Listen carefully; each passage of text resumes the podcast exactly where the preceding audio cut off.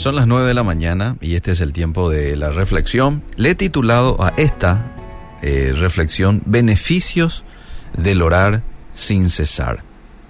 La Biblia nos manda a orar de esta manera, sin cesar. Primera de Tesalonicenses 5:17. Clarito, orad sin cesar. Ahora, ¿por qué te parece es la voluntad de Dios que oremos sin cesar o sin parar? ¿Qué te parece que hay detrás para que Dios nos pida que oremos sin parar, sin cesar? Quizás algunos están dando sus respuestas del otro lado. Eh, yo podría pensar de que vos estás diciendo, bueno, porque Eliseo es la manera que tenemos relación con él a lo largo del día y Dios quiere que tengamos relación con él. ¿Ok? Quizás otra persona diga, bueno, Dios nos pide que oremos sin cesar, porque es la manera que podemos hacer frente a las tentaciones. Ajá, es una buena respuesta. Quizás otra persona diga, bueno, porque es muestra de dependencia y humillación ante Dios el orar sin cesar. Y dice la Biblia de que Dios exalta al humilde.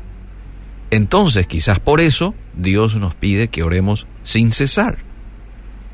Y también esta es una respuesta correcta. De hecho, las tres respuestas que acabo de mencionar son correctas. Pero quiero agregar un motivo más por el cual Dios nos pide que oremos en todo tiempo. Es decir, que oremos sin cesar y es este, para proveernos su paz de manera constante. Yo creo que en todas las épocas se ha tenido que pasar por momentos de dificultad, de aflicción, pero creo que nuestra época está muy caracterizada por las aflicciones que tenemos que estar atravesando, ¿verdad? Arrancamos luego en el 2020 con el tema de la pandemia. Las malas noticias todo el santo día, ¿verdad? Por radio, por televisión, excepto Radio Bedira, ¿verdad? Que tampoco a veces no nos sustraemos totalmente de la realidad. Informamos también desde aquí, pero digo, en otros lugares todo el día. ¿Recuerdan ustedes las noticias del 2020? ¿Cuántos muertos? Y después todo lo que esto vino en materia de efecto, eh, efecto económico, eh, las molestias post-COVID, que esto trajo también y que de pronto lo escuchábamos, o por qué no lo sentíamos nosotros mismos, ¿verdad?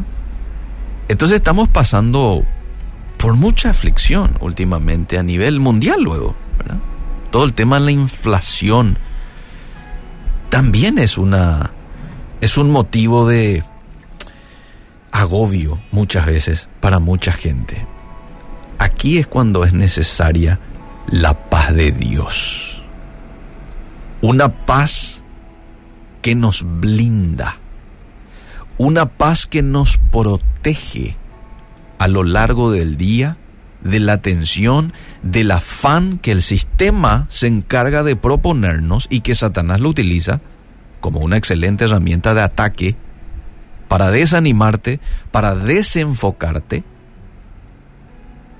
Porque fíjate vos, cuando estás intranquilo,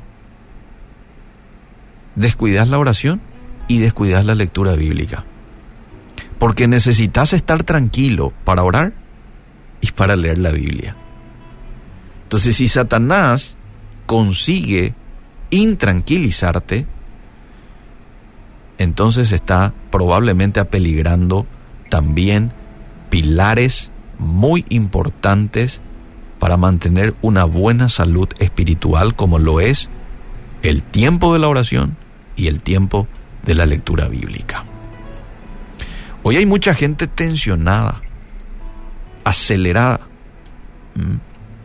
afanada con tantas cosas. Y es que se habló luego que iba a ser un efecto colateral de la pandemia, la falta de salud mental, ¿verdad?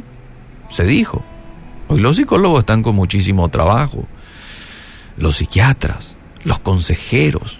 Hoy hay mucha gente que está lidiando con la ansiedad, con la depresión, contra pensamientos suicidas y más.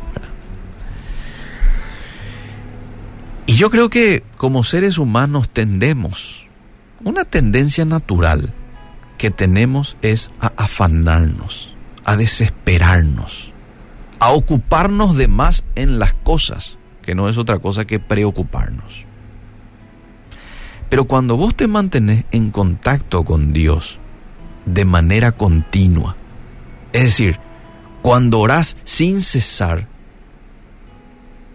vos pasás por encima de las adversidades y de los afanes. Y quizá alguien me diga, qué buenas palabras, ¿eh? muy lindas palabras, pero ¿dónde está en la Biblia lo que vos acabas de decir? Citame un poco la Biblia. Te cito. Primera de Tesalonicenses capítulo 4, verso 6. ¿Qué dice allí? Por nada estéis afanosos, sino sean conocidas vuestras peticiones delante de Dios en toda, ¿qué cosa? Oración y ruego y con acción de gracias. Y escuchad lo que dice el verso siguiente.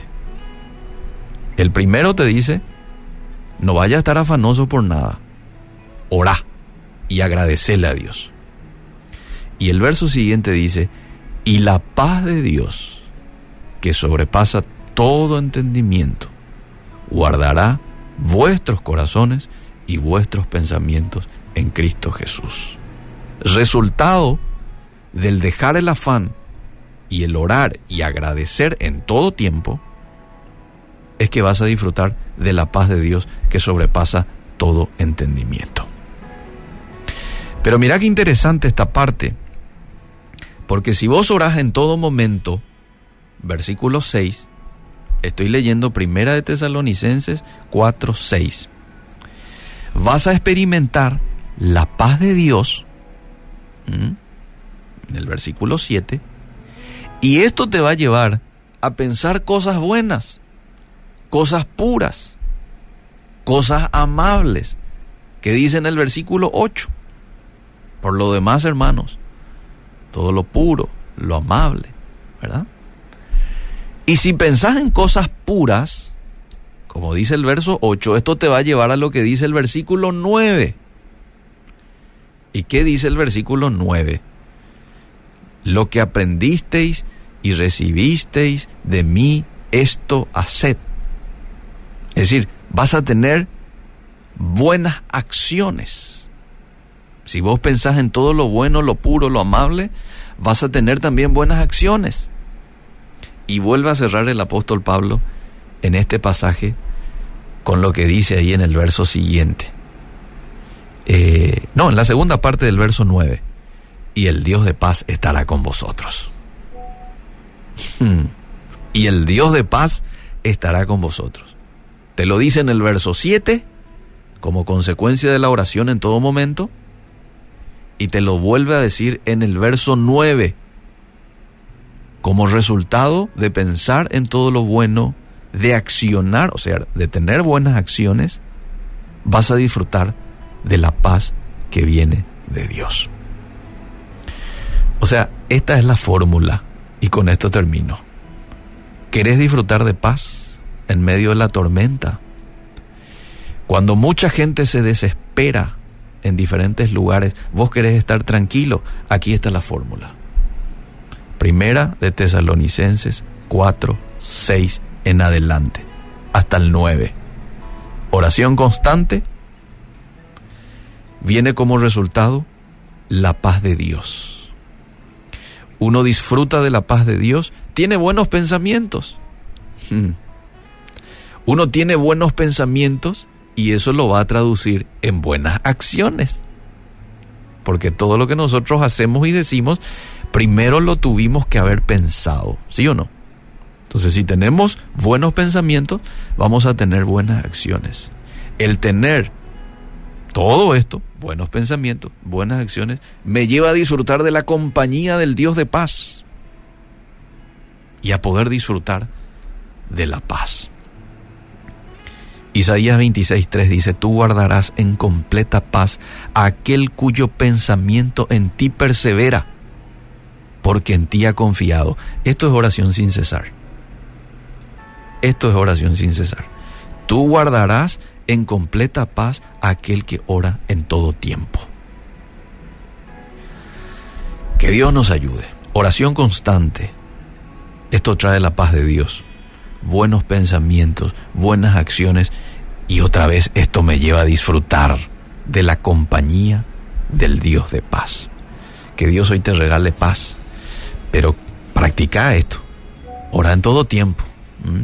Entregale a Dios todo aquello que te está eh, agobiando. Tené buenos pensamientos, buenas acciones y disfruta de la compañía del Dios de paz. Y saber que lo puedes lograr Dios te dio el poder de iluminar la oscuridad. Dirígete el rostro de aquel que te alienta y renueva tu ser. Sobre tus rodillas